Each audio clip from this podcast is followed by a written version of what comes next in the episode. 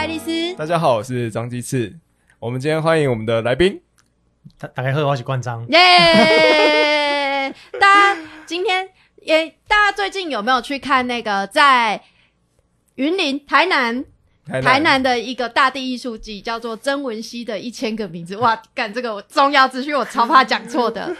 然后我们今天邀请到的冠章呢，就是这次的很重要的一个策展人。嗯，那他同时也参与了嘉义市呃这几个月举办的市民霸的活动，那是一场讲刊物的讲座的的呃讲者。哦，然后今天呢就邀请冠章来我们节目聊天。其实我很久以前就认识冠章了。我我好像也应该在二零一五年就开始看到我们的我跟冠章的联系，好像应该要看到或者是认识。甚至连 甚至连那个那一场市民吧，他演讲那 那个，我刚才听那个阿玩说，就是其实冠章主持的那一场，我刚好在。有可是因为我去看美术美术馆的，不是美术馆，博物馆的其他展，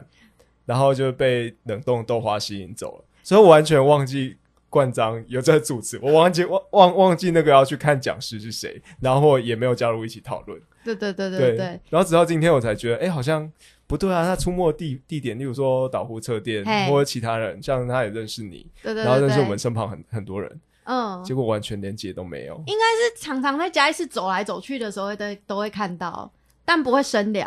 哦，你知道为什么吗？为什么？因为遇到的时候通常都是在吃饭，都是在吃饭，在好吃的店，然后就大家都会很急着要吃东西。哎，关张平常饮食习惯是怎样？会固定吃某一件东西吗？呃。其实以前会有一个 有一个仪式感，比如说我现在中午吃完之后，我需要吃个甜的，那就会想说我要去吃。爱玉呢，还是我要去吃豆花呢，还是要去吃绿豆？然后我大概吃的就是那固定那几间，嗯嗯嗯，所以可能会常常在那边遇到固定的人，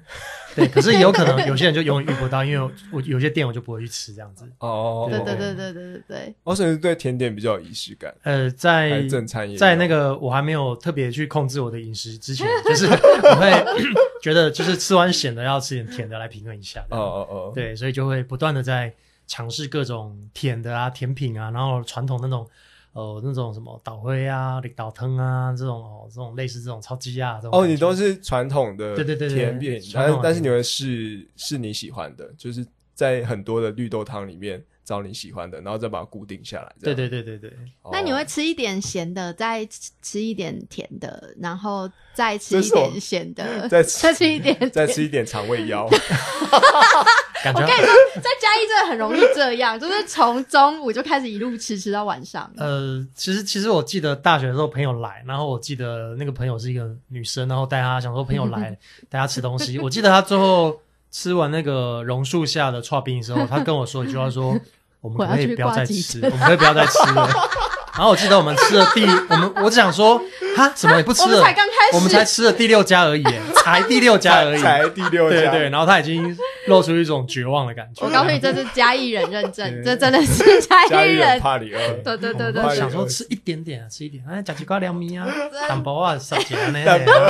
哎，我干谁啊？绝霸完娘，那老啥？炒冰啊，哎呀，这炒冰可以再加冰哦，再加加一下冰，他就已经完全的崩溃了。嗯，像像你吃东西这么仪式感啊，那这样的仪式感，它有同时带入你的工作嘛？或者是你在举办这些这些活动的时候，有没有一些开展要拜拜？对，我们刚才在闲聊的时候，冠章就默默从。书包里面拿出了他的，对对对，他的刊物啊，他的手他的各种各种著作啊，然后开始跟我们，我知道双手接下，然后放旁边，对我整个双手站，我整个双手站手放在背后，我不敢拿。好好的，那个其实其实应该是说今今今天的呃，今天 podcast 的我们中间有一些神秘的黑洞发生，就是那个爱丽丝好像说上个礼拜有传一个讯息给我，对，可是我不知道为什么 我我从头到尾都没有看到那个讯息。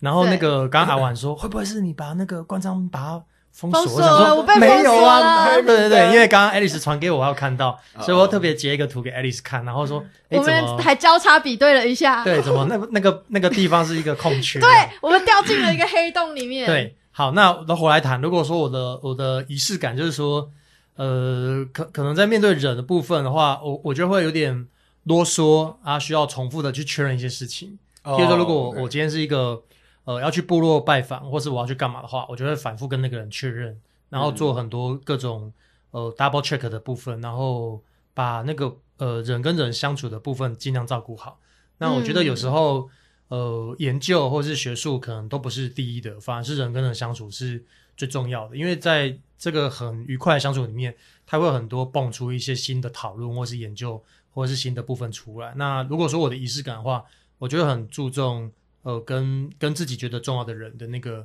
交往，或者说搞鬼那个状况这样。嗯，交往。哎，你太太是嘉义人吗？我我太太是台湾人，不过还好我的他那个 gay 掐没没住吉古掐这样子。给给真给给真波吉古枪，这是你在台南有做展，就是把你的触角延伸到台南的原因吗？没有没有没有，我我我太太跟我认识，其实是也也是看到你们访刚这个西拉雅有关的，因为我太太跟我是在参加呃，大概近十年前，我们参加一个西拉雅语的一个，那就像一个呃 workshop 一个工作坊，嗯，然后他来参加的时候，就是我第一眼看到他，就是哎。怎么有一个超可爱？怎么一个研究生，然后好像还在写，没想到写论文 要急急着急着要问问一大堆问题，这样看起来有点有点那个呃，有点无助，有点可爱，对，有点无助，然后有点 innocent，就是天真无邪，然后什么都不懂这样。对，后来发现到哦，原来他是是老师，对，然后原来是老师，对，而且 而且而且是大学老师这样。对对，我还以为是国小老师，对对。那我们的认识的缘分确确实是从。西拉雅那边开始的。哦，对对对，那那冠章老师，我对西拉雅也是一片无知，虽然我长得没有很可爱，那可以跟我说明什么是西拉雅？好的，好，不知道不知道为什么 你的拳头又有点硬硬的，对，不知道为什么。想要离开现场。给希腊就是鸡翅五模式，面有难色，对，要要把我称为老师。好的，那那个其实其实我们常会听到很多人在提那个台湾有。各种不同的原住民嘛，那呃更早年可能会有人去提什么哦高山族或是平埔族，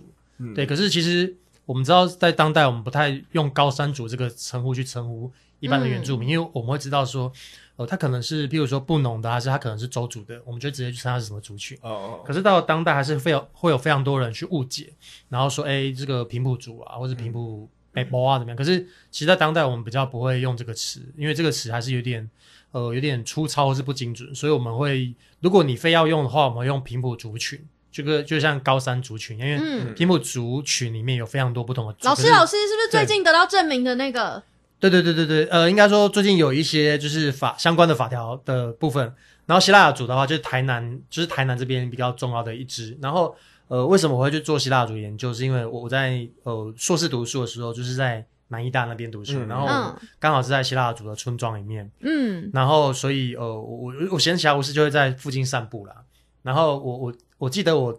第一次，呃，我第一次第一个认识的希腊族人是呃安姨，就是我们讲的巫师安姨的爸爸。哦，对，然后跟他相处就发生一系列很神奇的故事。安姨是一个职业，他是一个职业，不是一个人名。哦，安姨是一个职业，职业也不能说是职业。那为什么呢？因为昂昂姨比较是说，呃，我们我们对于希腊族群的神职人员的称呼，神职人员，神职人员，对。然后为什么讲它是职业，不是一个职业？嗯，我因为因为他其实，呃，就我认识的，像投射或者设置这两个部落的昂姨，他们一般来讲就是帮信徒服务，或是帮信众去处理一些问题，他们是不能收钱的，嗯，他们是义务的，他们有点像是帮村民服务。那那呃。可是，可是职业的话，我们会想到跟有一个对价关系这样子。对，对，那还是要得要生存。对，然后可是，可是我认识这两个阿姨，他们其实有点是说，有点是呃为为神的服务。那我觉得在我看来，他们是辛苦的。嗯，因为就是说，他可能是二十四小时必须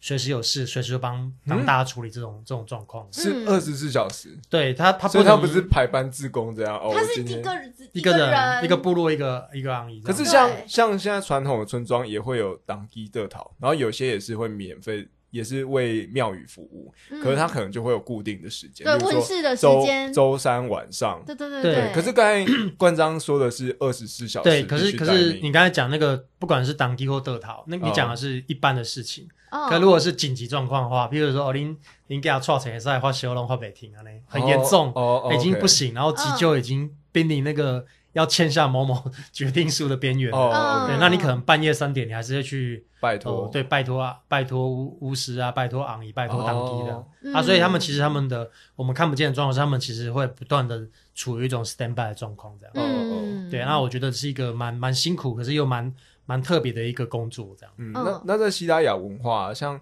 居民他们去拜托昂姨的事情，跟我们现在我们传统遇到像去庙宇拜托当地的桃的事情是类似的吗？呃，其实其实蛮类似的欸，就是说，应该说，呃，昂昂以比较是，呃，像是希腊族或是投射那边，他可能就是附近村庄的一个大的一个信仰中心，嗯嗯所以他们会遇问的问题，大概也不不外乎跟我们遇到一些呃啊医学上啊、哦或者什么没有办法解决的问题有关这样子。哦，对，然后我觉得是差不多大同大同小异的啦。嗯哎呀哎呀我觉得有个很特别的是，我曾经听冠章讲过，就是昂姨她的传承跟学习的方式，我觉得那个很酷。对，因为其实呃，其你可以简单的说吗？好，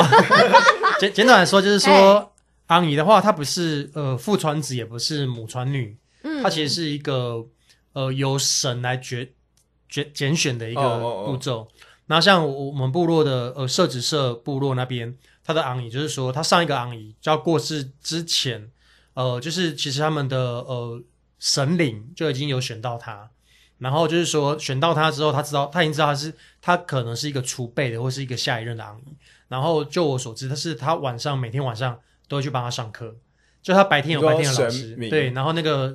阿里族我们讲阿里阿里咒，哦然后晚上就会录他的梦，嗯然后去跟他教各种不同的东西，比如说教仪式啊、教咒语啊、教药草啊、教风水这样子。对，那那其实我我知道的，像南岛族群里面有非常多的的巫师或是这种呃这种神职人员者，他都不是你像是你要报名上课你就可以报名的，而是都是呃被被神所拣选的。可是这个拣选过程里面，他可能通常会跟呃家族的血缘遗传有关，因为我看到蛮多其实是隔代遗传的。嗯，就是可能是呃，他可能他的曾经的一代祖先是跟呃神之间有关，然后过了一两代之后，他的孙子或他的呃更下一辈又被选上这样子。嗯对，那我我我的看法是，我的看法是说，大概神神有他自己的一个意志，可是他的意志是什么，我也不太清楚。可是他会自己去选择呃被他选到的人这样子。哦好辛苦哦，晚上睡觉还要上课，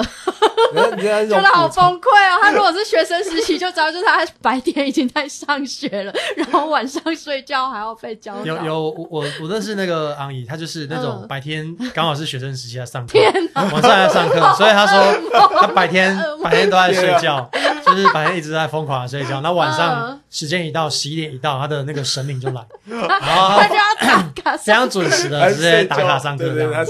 那他可以不睡吗？他有曾经不睡过吗？哎，我还真的没有问的那么细，因为他只要一躺下，他就进来。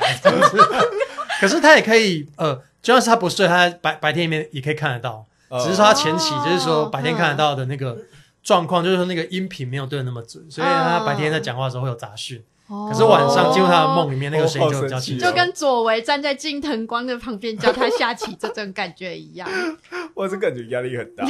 对，可是刚才跟在看冠章在讲昂姨啊，就是充满着热情，然后是感觉真的很有深入研研究的。嗯，对，然后冠章是不是有受到昂姨一些什么影响？因为刚才好像有听说你好像有对昂姨许下一个承诺，那这个承诺是什么？还是你有受是因为什么事件然后备受是因为昂姨感觉是一个很天真、很可爱的。是吗？我我来讲一个故事好了，这个故事是我我每次都能讲的，对。就是那个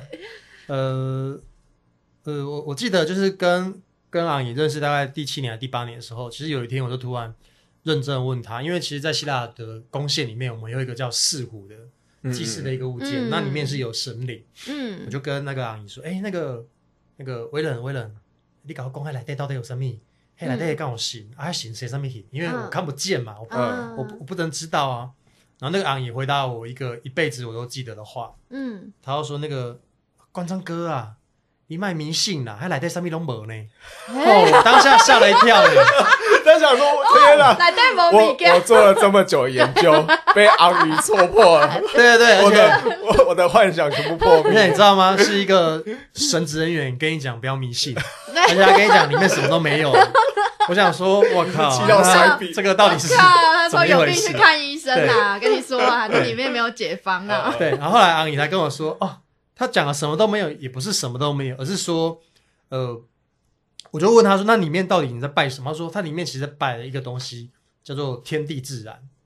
哦嗯对，然后我就觉得哇，这这真的很抽象。他就说，呃，就是说那个那个阿里宙这个具象的一个神灵，它其实也是一个天地自然所幻化的。可是其实我们在敬畏的是，呃，人如何跟这个自然或是跟天地处于一个和谐跟平衡的关系。嗯，那当你崇敬这个神的时候，其实你不会去破坏这个环境。嗯对，那那所以他认为说，他你可以说他有神，但是也可以说他没有神，因为他是以更大来看的话，是我们跟这个大的环境、跟自然、嗯跟这个宇宙的的部分在互动的。那那我觉得我蛮感动，那个感动是说，一一般的神职人员他可能会以一种非常灵灵灵的或者神学的部分来跟你谈，嗯哦但是但是这昂以用这个部分来跟我谈的话，我我其实蛮感动，是说他他似乎跟我讲一个更大的，他们怎么看待这个宇宙的，或他们怎么跟自然相处的那个关系。那我觉得这个好像是我、我这几年不管是跟州族的猎人啊，或是跟不同族群的人相处，我觉得它后面、呃它隐含的一个更大，其实是我们怎么重新跟自然环境、跟河流、跟风、跟山川建立一个嗯我们都遗忘的一个关系，这样子。嗯，对，所以当昂姨跟我讲了这个部分之后，其实当下有一种好像我我我我应该重新去看待我周围的环境，哪怕是嗯一阵风，或是哪怕是一个阳光，我觉得里面可能有一些呃，我我们应该重新思考跟跟那个风或跟水的关系是什么这样。嗯，哎，他等于是把这个力量跟选择权再交回到你的身上，哎，对对对，而且他不是用一个非常迷信的方式，不是用一个不可知的方式来跟我谈。那我觉得这确实他把一个我们好像一般来看就是一个信仰不的单纯只是一个信仰，或是呃单向的一个信仰，他把它拉到一个更高的层次，嗯，有点拉到像是一个哲学或是自然观的层次去思考我们跟万物的关系是什么？这样。我我觉得这个在我听起来就是有点，就是他从把从玄学，然后把它拉到人跟自然之间的相处。如果我们的就是对看看待一般宗教的话，就是中间不管是我们传统的当地德陶，嗯，或者是冠章所说的昂义，其实它某种程度都象征着一种权利，就是只有我有办法去跟神之神沟通嗯。的这样的一个权利，然后他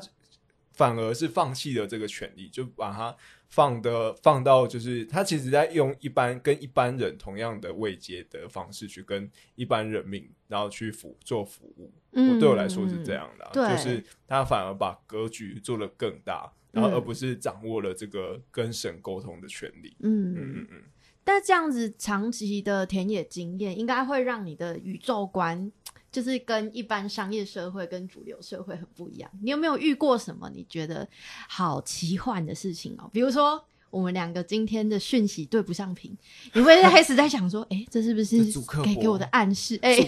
还是阿力族族给你的暗示，告诉你及时放送蜥蜴人母汤来。人要来侵占地球了。你有遇过什么很神奇的事情吗？呃，呃，其实其实我我最近因为在忙着在呃跟我的老师龚卓君老师一起准备麻豆大地入记，所以我们频繁的去曾文溪的源头那边嗯。踏查。那我记得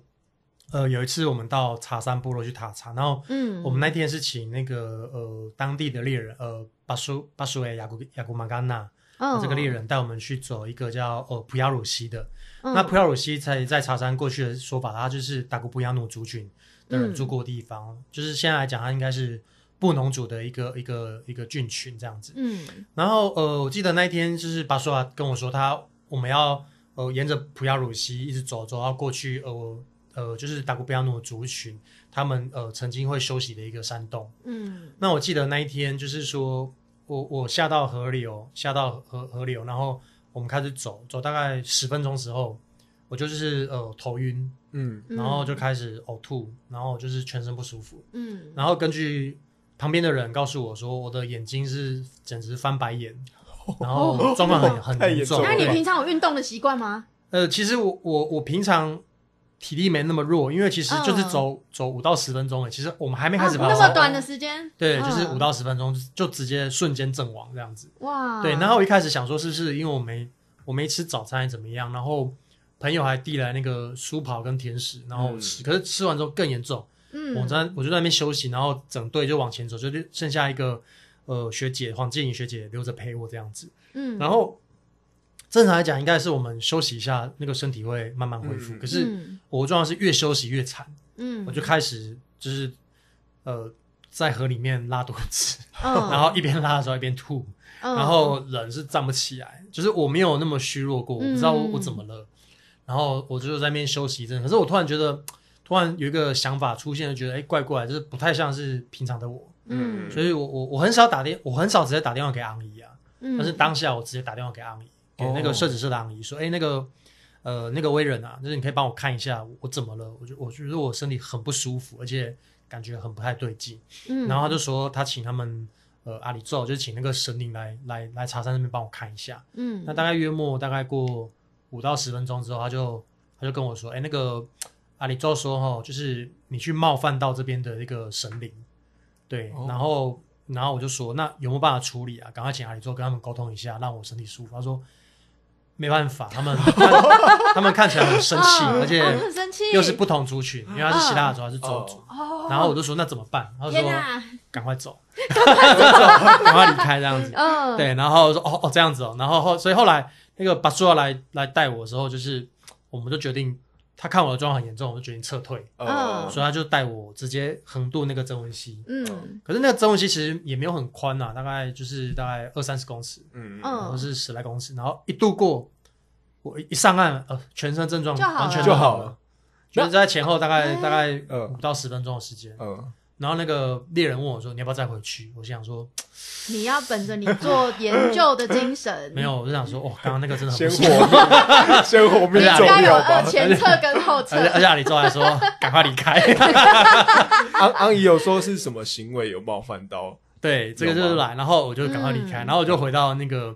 我就就是我就是大概整个计划，我就十分钟后就整了。然后他们嗯从大概早上十点多一直爬，爬到六点多才回来。嗯然后我就以非常空虚的状况在那边等他们。嗯 然后后来就是过了一阵之后，我才搞清楚，是说，嗯因为其实我们呃早我们之前会跟另外猎人上到达邦，就是呃莫就是呃安安孝明老师上茶山的时呃上到达邦的时候，他其实都会帮我们呃祭拜这边的呃土地神，嗯嗯，对，那或者说祭拜这边的河神，各个不同的神。可是因为巴苏亚那边他其实是基督徒，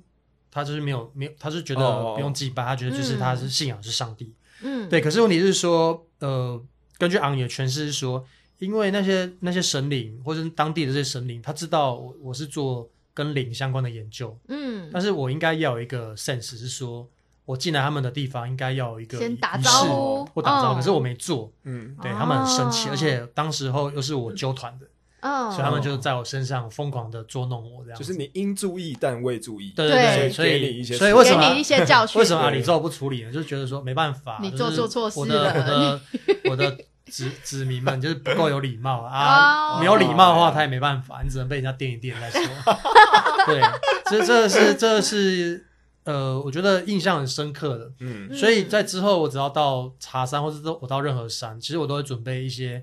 呃糯米制的东西，可能我可能会去呃去买一些，比如说马吉，嗯或买一些格啊，嗯，然后带个酒。那像我带不同的人上山或进去的时候，我就会邀请他们一起做一个仪式。然后那个仪式，我尽可能是把那个宗教感降到最低。嗯，我会请来参与的人，比如说爱丽丝啊、鸡翅啊，嗯我这边就是有摩吉，然后有小泡芙嗯啊、有酒，那你就是把泡芙咬一半，然后剩下一半把它丢出去给这边的自然，嗯，然后你要跟这边的森林啊。跟这边的野猪、山枪，跟这边的风，跟这边的水、石头打招呼，嗯，然后说我们可能会来这边两天一夜的一个爬山，嗯，那如果干扰到这边的水，打扰这边的虾子，然后就跟他说不好意思，我们是来学习的，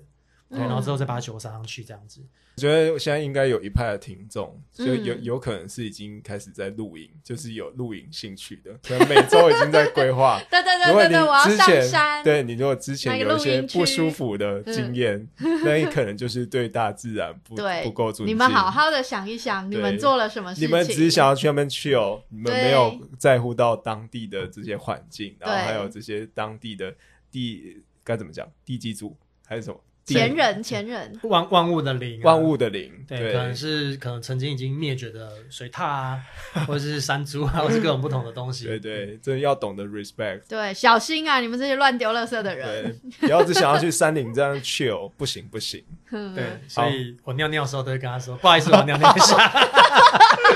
哎，你们都不会吗？我现在要去尿尿，我们先休息一下。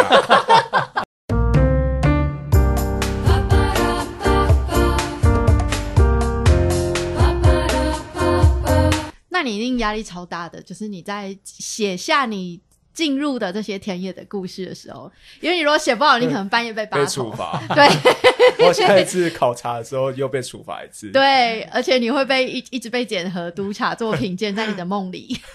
其实我我今天有带一本杂志来，那本好像是叫《交配志》，嗯，那里面有一期是访谈那个有有为人，就是那个昂姨，嗯，然后 我记得说那天，呃，我的我的习惯呢，就是说。我觉得我不管去访谈谁，或是去写哪个地方的东西，如果是要呃正式出版或是印出来的话，我会反复的呃请他帮我确认一下里面的文字或是细节，因为我觉得呃不管我再怎么仔细，一定都会有一些错误的部分，或者说我用词有没有正确的。嗯嗯。那我记得那一次的跟昂姨一起合作是一个我人生里面还比较特别的经验。我记得我把我的稿子写完之后，他就说：“哎，那你把那个稿子先放在那个。”阿力主的神桌上面这样子，请给神明看。对，然后我就放到上面去。压力超级大，那你有开始上吐下泻吗？就跟那个阿明他们聊天，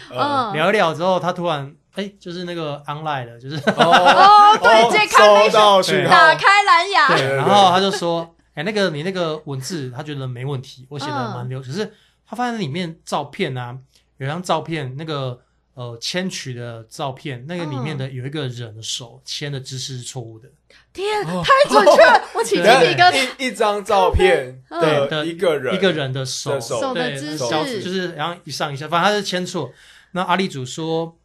就说因为你这个是要印出来，然后很多人会看，他不希望把这个错误的资讯让他传出去，他希望是一个正确的姿势，所以他希望把那张照片换掉。天哪！对，所以，所以我我的访谈是说，除了我要给受访者看之外，如果我在处理这种灵跟神的话，嗯，有时候甚至我的乐乐听者就是可能是神灵，对对对，这是其中一个啦。像我之前帮那个呃台史博物馆写一篇文章，然后那时候在写的是呃跟呃投射的一个就是神的神的助手和贝啊，然后我们在处理就是大旗，就是台史博，就是他重新把他们的常设展。嗯对，然后重新做整理，然后把那个投射的那个希腊族群攻陷的大旗放到里面去。那台史博就跟我邀请一篇文章，在写那个过程。嗯，写完之后，我记得我花了一整天，只写了大概一千多几千字，不不多。然后我我跟何贝亚是坐在公蟹里面，就是那个四湖前面的桌子那边写那篇文章。写完之后，何贝亚说：“好，那我们今天写完了，那你最后你要宝贝。”有三杯靠准神，啊那无三杯这篇文就无准神。我心里想说，哇塞，为什么不要事先讲？哎，公蟹是他们的一个什么样的地方？祭祀的地方。祭祀的地方。对对对对对。然后我就想说，我心里想说，哦，拜托啊，你说，拜托给我做了，拜托啊。我下个有没老塞？拜托啊。等到这无电啊，知无？故事可能无电啊。天哪！对，然后还要哎一补下去，哎，真的五杯。五五个醒杯，五个五个醒杯，哇！五用心，五用心呐！我觉得对，所以后来我把我把这个这个我被阿力主认证过的这个部分，又把它补在文章里。哦，这篇文章是由何贝亚跟阿力主认证过的，有受到阿力主的 承认。对，当然这是比较比较，就是说呃，当访谈对象他不只是人的时候，可能就是需要给不同不同的。不同状况的人，或是神去确认的文章，我觉得这个回到学术圈，就是如果是其他领域啊，或者上商学院啊，甚至是可能社会科学的同领域，都觉得这文章报告要保不一定很荒超荒谬。我天哪！但是我相信，应该蛮多人类学领域的人都遇过这个问题。哦，都遇过。对，人类学应该会处理到比较多这个跟非人啊、跟灵的问题，这种伦理的问题，就是。你在田野里面处理的伦理问题，它不有时候不会只是人，它有时候可能涉及到是非人，可能是神，嗯，对，或可能是其他的动物啊，或是其他东西这样子。嗯，为什么你会一直实践，就是一直记录记录作为生活这件事情？你不断的在在看你不熟悉的新的东西，然后不断要做记录，你不会累吗？就是说，有点像是借由去认识不同的文化，嗯，认识不同的故事，然后重新去熟悉，然后思考我跟环境的关系，我跟自己的关系是什么呀？嗯，所以如果以翻译来讲的话，嗯呃，翻译在做的事情就是说，你同时必须要会两种语言，A 语言跟 B 语言。可是翻译的过程里面，只是借由你呃，你懂两个语言的人去表达其中一个语言。嗯，就如果你想要把 A 语言讲给 B 语言的人听，你现在在表达是 A 语言的故事，但是你必须要有一个同时通晓两个语言的人，才有办法去翻译这个故事。嗯对，那我觉得我在做的事情有一部分在其中有一部分我也试图的，好像是在做一个翻译，以及作为一个第一手在看故事跟怎么写故事的这个人这样子。嗯，就是增进这个世界对于很多不同的宇宙或者是文化的理解。嗯，就是说我我们也许看待事情的方式是很是很多元的，可是我们都因为、呃，我们只受到单一的单一的资讯，或受到单一的教育状况。嗯，那我们有没有可能再试着去找出更多跟不同的人事物状况相处的方式？那这个这个能力，我觉得也许它会回应到说，我们人跟人相处，人跟事相处，或人跟呃动物相处，我觉得我们应该有更多种不同弹性的适应的状况。嘿呀、你改你你在这个过程当中，你觉得你自己改变最多的就是你对于事情的那个弹性。其除此之外还有吗？肠胃的弹性，很好，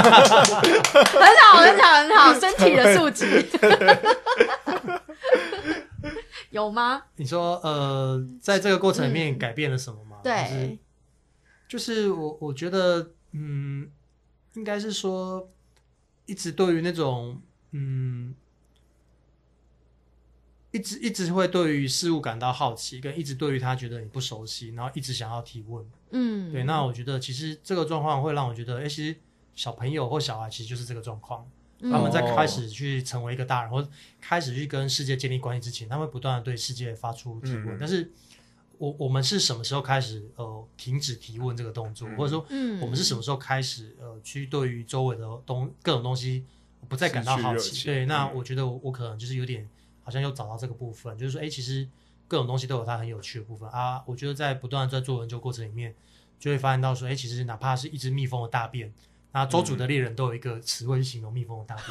便，因为因为哎蜜为什么蜂？对周主来说很很重要。其实不只是周主啊，因为很多族群，因为他们可能提供了嗯呃糖分啊，嗯他们也提供了蛋白质，嗯对他们提供各种不同的的食物来源，所以他们会去追踪它这样子。就是说，嗯，我我们可能就是走过一个路径，但是我不知道上面有山枪走过，嗯我不知道上面有野猪走过，可是他们看一下跟哎。这个呃，山枪先走过，然后隔了不久野猪又走过，然后有一只穿然后大概多大只，然后几公斤，男的左撇子，然后兴趣双鱼座，他是不是在哦这假的这假的？双鱼座 双鱼座对不对？跟我说监视器吧。这个太腐烂了。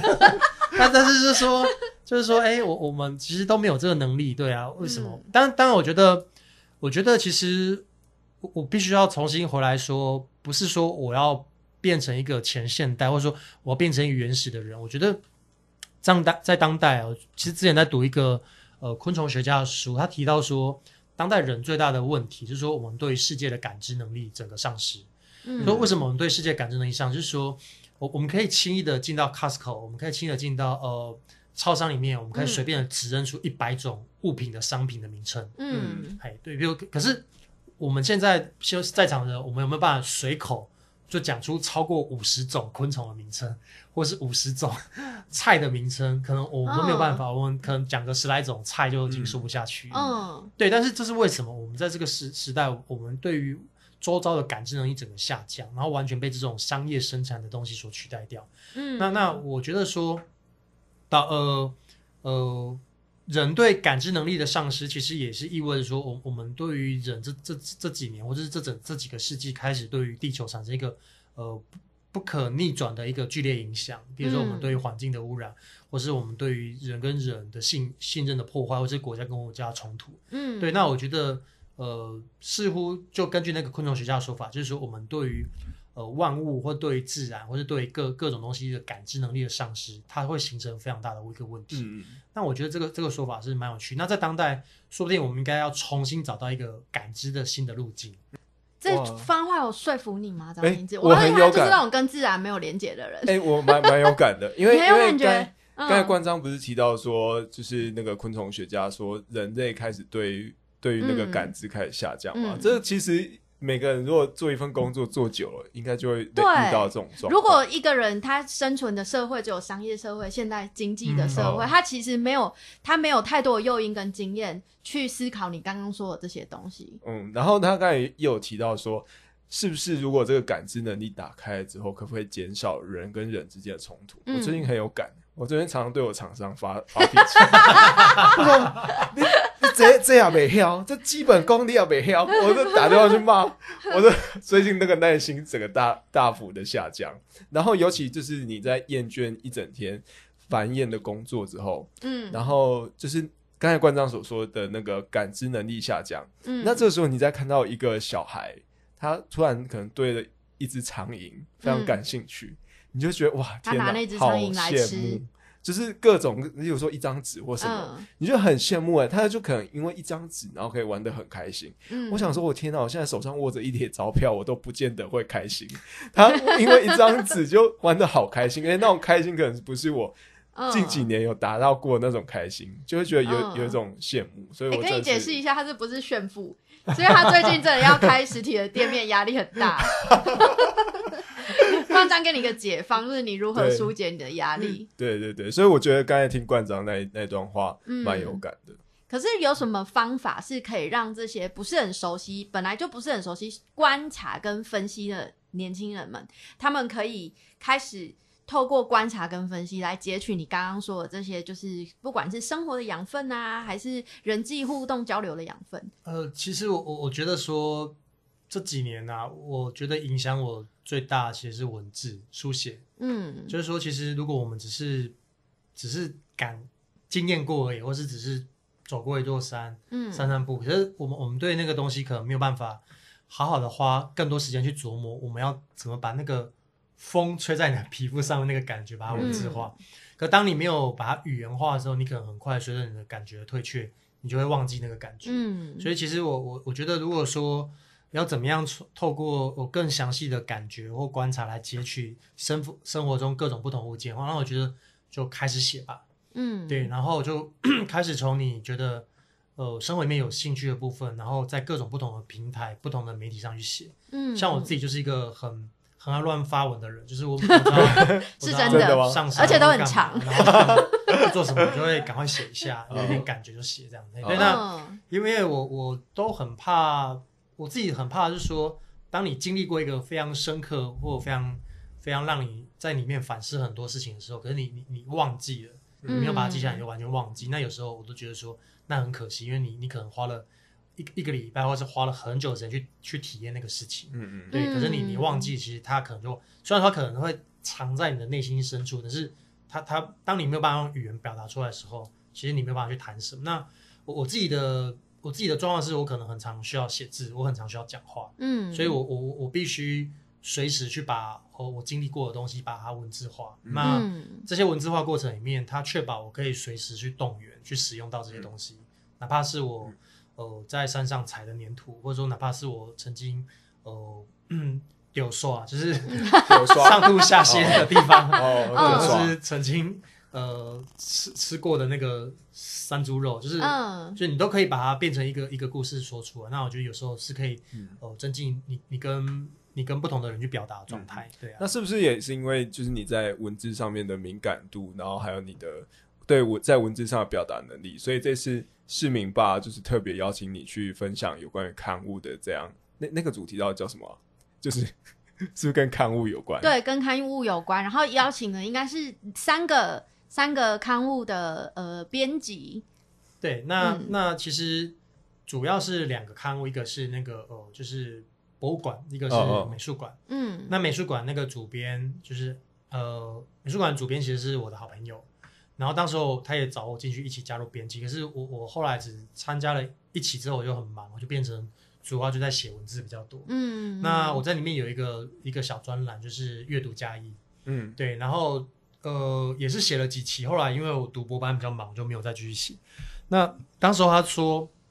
他找我写的部分有几个原因，第一个是说，因为我的书写其实呃，应应该说我的训练有一点是比较人类学式的训训练，所以我很喜欢在文字里面是讲故事的，嗯，然后会会讲一个呃自己的糗事啊，或者自己感受到一个事情这样子。嗯所以在他邀请的过程里面，他就觉得说，我也不用很刻意的学的很写的很学术，或写的很很怎么样很严肃，我就是呃好好把一些故事讲出来，然后写一个、嗯写一些好听的故事，写一些好看的故事这样子。所以在这里面，我主要就写嘉义的故事。那我记得有一期有在写的是那个呃，他们有一个呃报纸叫呃呃画外，啊，画外美术馆，术美术馆有一个报道对，然后那一期因为我们在回应那个方庆敏的展览，对，然后所以那时候我们在思考是家里有没有一些老的摄影师、摄影师或老的一个摄影的一个空间，它值得谈的。嗯，那那时候我想到是嘉义有一个很老的一个相馆，叫做兄弟摄影。嗯然后我想说，诶，那我应该来访谈一下兄弟摄影。那刚好，呃，我呃，我我认识，呃，就是我弟跟他里面的那个老板的儿子就是同学，所以通过我弟的介绍，我们去做呃比较深入的对话这样子。那其实在，在访谈过程里面，其实会呃听到非常多有有趣跟深刻的故事，譬如说，呃，老板就提到说，他早年就是因为喜欢玩水，可是又不知道不知道什么工作玩，对，玩水，玩水，不是玩相机，对，是玩水。然哦，后后来洗照片要这样拿对那个然后后来那个拉是这样啊，邻水那个居就说啊，你，家爱生水，啊，你去去相馆啊，你是冲相片。相馆爱洗相片，大家拢爱生水啊。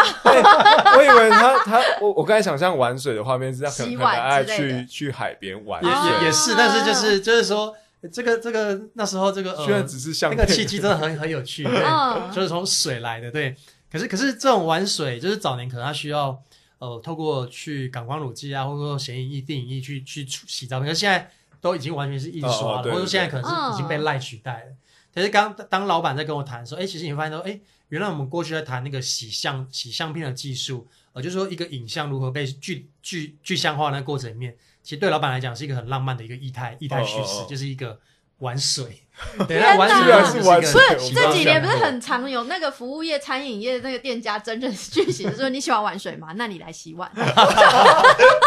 对，那可能是早肤，浅，你们这些肤浅的人。对，人家是很有很有文化 sense，就来洗照片这样子，对结果以前的你来玩水是来学洗照片，天哪！对，然后就是这是其中一个我觉得很有趣的小小故事，然后再来是那个那个我在访谈过程里面，里里面的一个呃女老板，她也提到说，因为那时候来洗洗照片很多，非常多，嗯可是她没有办法一一的呃，就是说她如果比如说 Alice 来洗照片，嗯呃，我在你的那个呃洗完的底片上，如果我写 Alice 的话，嗯她如果每天有上百个照片，我不知道从哪里。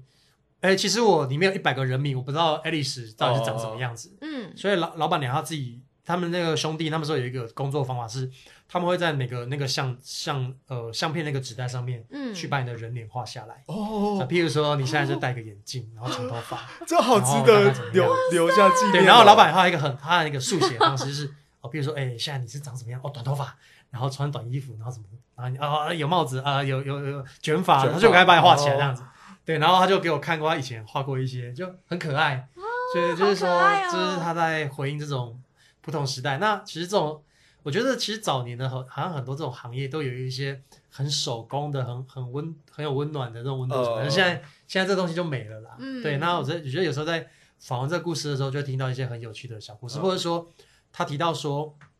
呃，早年去相馆拍照，我大概有几几几种照片类型是最受欢迎的，一个是婚纱照。嗯那婚纱照大概就会哦，半身一张，全身一张，然后两人一张这样子。嗯对，然后大概是呃一室大概三组或几组。然后他说，像以前那时候嘉义的呃每每间摄影店的生意都很好，那嗯有的时候还会有短令，就是哦好日子的时候，然后就是说哦就会有一堆新娘在外面车上，然后可能中山路或是不同的店就是排队排一台、两台、三台、四台、五台、六台排一起。为什么？因为他说哦，新娘跟新娘他都是 he 啊哦，he 都 he 也对对枪对手。哦哦哦，所以他们一次就一组合进去。就是新娘是最大的啦，对对对对，可是为什么？不能有那么多就是新娘要下车，不是要有一个像一个米米台米嘿台、米台嗯挡住，就是怕因为那一天新娘很大，嗯然后不能让天天直接看到新娘，就是两个哦最大的人不能互相见到。对，哦然后新娘跟新娘也是，嗯，对，所以他就说他他在拍照的时候，他注意到，哎，其实另外一个很有趣是说，呃，就是生意好的时候，外面就是好日子的时候，外面就一排礼车那边，嗯，然后这个拍照完出去，然后另外新娘再进来，这样轮流拍这样子。哦，因为不可以碰到面，对，他有讲这个部哦。分。那当然我们都会，我们都知道有婚纱照，但是我们很难想象那是一个什么样的情况，就是有一排的车子在那边等待拍照，或者是说好难想象。他讲说哦，结婚照完之后再，如果是认识的新人，结婚照完之后隔一两年，然后拍的再什么，就是 baby 照。嗯，啊，baby 照的话，大概嗯。就会有标准的形式，比如男生的话一定要露鸡鸡，哎，鸡鸡要一定看到，所以他会有一张照片是全裸的，哦。对，然后会有怎么，就是大概会有一个他们早年对于这种影证明是像、男的，影像跟人，或是这种照片跟他的关系，然后我觉得非常有趣，就是说，好像那些看起来很不起眼的，被堆放在每个人家家户户的墙角，或是被放在衣柜里面深处的那个结婚照，嗯，或者可能你妈妈可能偶然拿出来你小时候的一个呃，就是呃满月照，嗯。或是一个呃 baby 照，对，它里面可能代表更多是当时候的父母期待你成为什么样的人，而且相馆是用什么样的美学在看待你，嗯，比如说几几，比如说是人脸跟相机是呈现什么样的角度，打什么样角度的光，然后呃朝向什么样的方式，然后鸡鸡要露出来，嗯所以才能就是才能看到。那他们那时候其实老板就提到说，不同年代不同年代在处理这种人被相机所观看的角度，包含打光，他一直在改变，一直在改变。嗯，对，那其实从他身上在谈照片，在谈影像，可是你看到更多是一个、呃、不同年代集体的人怎么看待另外一群人的生活方式。嗯，对我觉得很感动哎，就是因为我 miss 掉冠章的那一场市民吧，嗯，可是居然居然今天有机会可以透过节目，然后再听听他叙述一次嗯嘉义的故事，嗯，然后或者是他在不管是西大雅文化，或者他自己的人生故事，嗯而且我觉得他声音很很适合讲故事，你不对觉得吗？对，就不只会书写，而且词汇好多，对对对，而且词汇的丰富度就是高的吓人，人家要读书，不像我们。有点羡慕。好了，那最后是不是我们还要再帮市民报？哎，市民报还没结束嘛，对不对？对对对，还有最重要的重头戏是在十二12月月10十号对，就是上述前面十场这么精彩的呃公民参与的讨论的嗯成果，都会在十二月十号，然后一整天的时间，呃，可以将这个成果展现给大家看。那大家可以上台湾图书室的网站以及嘉义博物馆的网站去搜寻相关的讯息。嗯，那最后我还有一个最后一个问题想要问关张，我很好奇，关张你会听 podcast 吗？因为你年纪看起来有点大，其实我我对于今天的访谈，长辈长辈，就是一直一直都一直呃都觉得很愉快，但是我收到访纲的时候一直很不愉快。哎！在倒数第二个时候，就身为文化中中年年，其实你们就不能就是对于青年的定义再宽一点吗？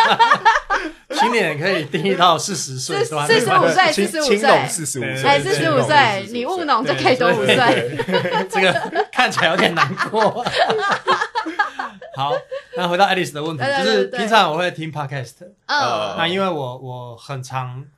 呃很很常在移动，就是说嗯如果不是在家的话，我可能就是到某个定点的方向，可能去去山上去哪里去哪里，然后通常都要开车，那大概都是嗯几个小时的路程。那我在上我在路程里面，我就会听 podcast。嗯那其实我我自己是蛮喜欢蛮喜欢阅读的，嗯所以我会听蛮多跟阅读相关的 podcast。嗯嗯比如说，呃，黄忠杰老师他有几个阅读的 podcast，或者在谈人跟自然、人跟动物的关系，嗯或者说去谈一下，呃，比如说有一些新闻报道的 podcast 在谈不同新闻事件的的研究，或者说在谈嗯哦、非虚构写作的一些书籍这样。所以我每次觉得说，呃，我自己在看书的过程，可是跟听别人讲书，你会发现到说，哎，有些书可能是那个领域你你你都不不会有机会去接触到的，嗯。然后听别人讲就觉得说，哎，你知道他在想什么。那嗯。你你知道他怎么看这个事情，所以我我听蛮多，就是可能爱丽丝会觉得比较